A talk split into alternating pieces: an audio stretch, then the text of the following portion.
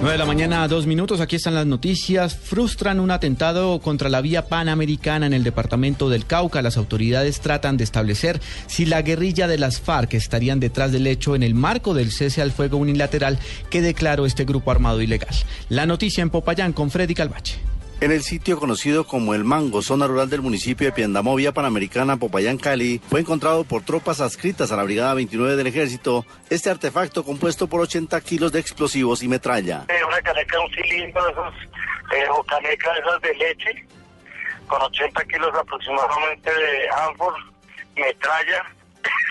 Aquí lo, lo, lo importante y lo que hay que resaltar es que estaba muy cerca a una, a una a la vía y cerca a una escuela. Hubo la necesidad de 60 metros de la escuela aproximadamente, de acuerdo a lo que nos dicen los técnicos del CTI, y nosotros eh, tuvimos la necesidad de, removerla y llevarla a un sitio para que no se presentara ninguna ninguna afectación sobre la escuela. El oficial dijo que se trata de determinar el grupo que pretendía ejecutar este atentado terrorista sobre la carretera internacional. En Popayán, Freddy Calvache, Blue Radio.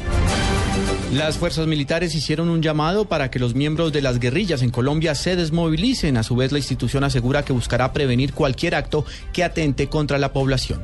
Daniela Morales. El comandante del ejército, general Alberto Mejía, en la conmemoración del 7 de agosto, envió un mensaje en el que primero insta a todas las organizaciones al margen de la ley que continúan delinquiendo a desmovilizarse. Asegura que en medio de las condiciones que en este momento rodean la fuerza pública y el orden en el país están dadas para avanzar en la paz y no en la guerra. Sin embargo, ha sido enfático al decir también que el ejército en este momento continúa realizando todas las acciones para proteger a la población civil de cualquier acto que atente contra su integridad. Daniela Morales, Blue Radio.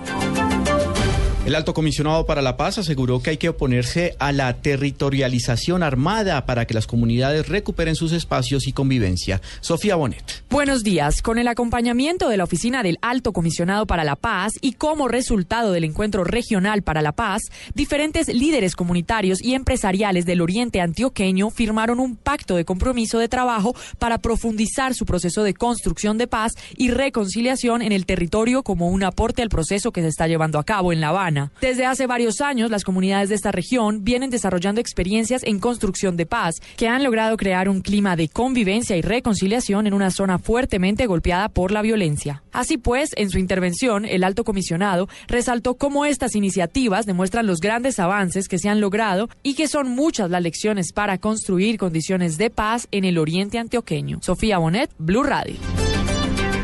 Denuncian una nueva emergencia ambiental en los departamentos de Sucre y Córdoba por mortandad de peces. Nos amplía la información en Cincelejo y Bet Salazar. Miles de peces muertos de diferentes especies llegaron al sector de Pichilín al norte del municipio de Tolú en el departamento de Sucre. Cuando los pescadores salieron a sus faenas, se encontraron con esta mortandad de peces, por lo que alertaron a las autoridades. Julián Alberto Medina, presidente de la Asociación de Pescadores del Golfo, contó lo que sucede a Blue Radio. Vemos con preocupación cómo miles y miles y miles de pescados están llegando a la orilla de la playa en el, sorte, en el sector del el arroyo Pichilín están llegando erizos, eh, barbudos, eh, sardinas, anchovas eh, es una catástrofe inmensa la que se está viviendo. Los pescadores afirman que es la segunda vez que pasa en este mes, por lo que le piden a la Corporación de Medio Ambiente que investigue las causas de esta nueva masacre de peces. Se recuerda que el año pasado, después de que de un buque cayera petróleo al mar, miles de peces murieron y la economía del puerto turístico se vio seriamente afectada por meses. En Cincelejo Sucre, y Cecilia Salazar, Blue Radio.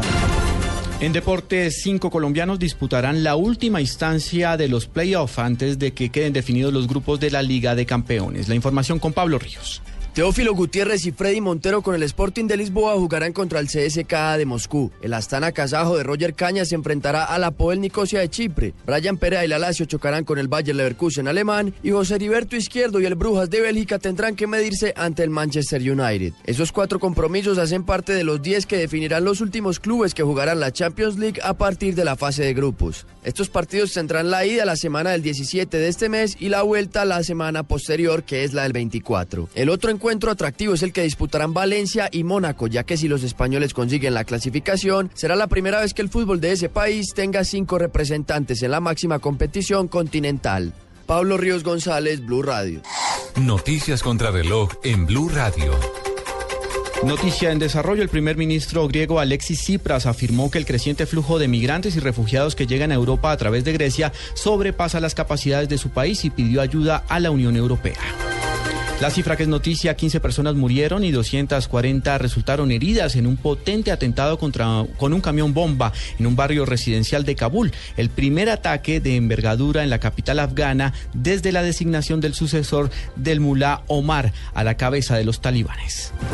Y quedamos atentos al gobierno español que expresó su profunda preocupación por las agresiones a camioneros españoles en Francia y denunció la impunidad con la que actúan sus autores, pidiendo a París que adopte medidas para poner fin a estas acciones.